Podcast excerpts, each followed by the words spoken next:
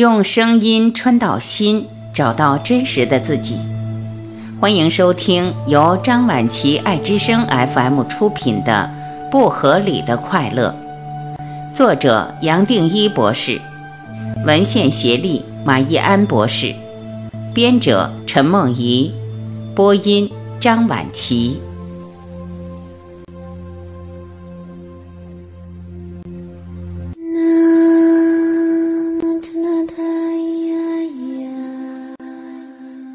七，没有我的快乐。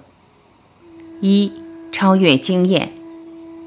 确实有一些现象让我们体会到，人的脑可以经验超越，至少感受到生命能脱离肉体的局限，甚至与全宇宙连接。太空人在外太空第一次回头看到地球时所经验到的敬畏之情。这种现象被称为全观效应。美国太空人米切尔提到，这是一种意识爆发开来的感受，一种震撼人心的一体感和连接感，随之而来的狂喜以及顿悟。对于长期处在密闭环境、可能导致心理健康问题的太空人而言，这类经验为他们带来许多短期和长期的好处。甚至有些人会说，这是他们一生最重要的经验。我们可以体会到，这本身就是一种超越的感受。第一次从我所习惯的角度之外重新看这个世界，自然让人重新思考与自己、与其他人、与世界的关系，而体会到生命的不同层面。名作家海明威于二战期间。在意大利因为爆炸受伤，写下了他亲身的经历。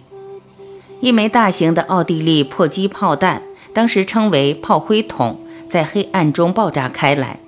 我当时就死了，觉得自己的灵魂还是什么的离开了身体，就像你拎着丝质手帕的一角，把手帕从口袋抽出来一样。那个东西在附近晃荡，回来后又进去了。于是我再也不是死人。与海明威亲近的人形容他受到这次经验很深的影响，整个人都变了，不再像以前那么强硬。世界各地来自不同文化背景的人都描述过类似的濒死经验。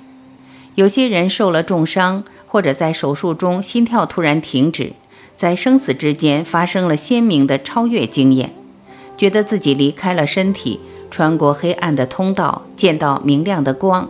强烈的平安、喜悦与宇宙合一的正向感受，与死神擦身而过的人有百分之十至二十提到自己有过类似的经历。西方的科学家往往把濒死经验简化成生死攸关之际诱发的不同生理状态。举例来说，好像离开了身体，被视为不同意识状态或与睡眠类似的幻觉。至于经过一个黑暗的隧道，则被诠释成眼球的血液与氧气供应不足；喜悦等正向情绪，则是脑部的期待系统释放多巴胺和其他神经传导分子所导致。其实，对于这些超越身体的经验，科学的研究还在起步阶段。二零一零年，意大利乌迪内大学的研究团队透过气质性格问卷，一共两百四十题测验。去评估一个人自我超越的程度，也就是一个人是否能够超越各种情况下的感受和作为，并将自己视为宇宙不可或缺的一部分。他们所研究的对象是动手术切除脑瘤的患者，结果发现，切除了脑部后下顶叶的患者更容易产生自我超越的经验。如果这个患者有宗教信仰，产生的超越感会更强烈。后下顶叶的脑区与一个人架构身体的感觉有关。很有意思的是，当脑部掌管身体界限感的部位失去了功能，一个人反而自然感受到超越。美国费城宾州医学中心大学在2001年也执行过一项研究，邀请八位资深的藏密修行者前来静坐。发现静坐时，脑部顶叶血流量明显减少。同样的，顶叶不起作用，好像反而带来静坐时身体空掉了的感受。我们一般都认为脑的活动就是人生可以体验到的经验的全部。然而，无论濒死经验，切除脑部顶叶，透过静坐让顶叶作用下降，脑的作用降低了，生命的感受和体验竟然也还存在。就像人体的交感神经是求生不可或缺的系统。然而，当我们放松下来，交感神经不那么活跃，我们的生命也还在。不止还在，而且更容易体会到喜悦和平安。也就是说，不再停留在我既紧张又局限的状态，反而会发现快乐才是与生俱来的本能。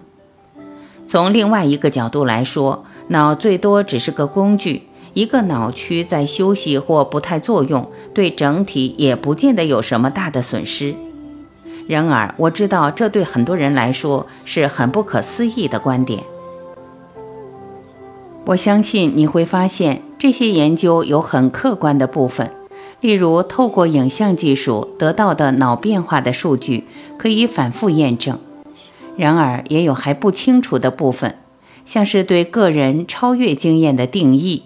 无论问卷多么完整，最多只能反映人类头脑可以想象的超越。当然，我们可以把一些没办法解释、不合理的境界当作超越。只是从我个人的看法，这些境界也只是一些现象，最多比一般生活的觉受微细，本身还是在动，会升起也会消失，并不是真正的超越，没有真正超越头脑或身心的制约。目前用西方的研究，最多只能把超越定义到这里。然而，我要谈的超越不止如此。我们仔细观察，自然会得到这样的结论：人类的脑，也就是一个局限、逻辑为主、对立的脑，不可能去理解一体，没有局限、没有对立的全部存在。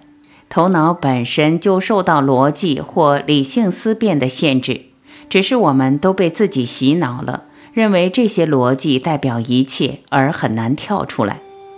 无论如何，分享这些研究所要表达的是，人类头脑的架构本来就可以支持超越我的快乐，甚至可以体会无思无想的状况。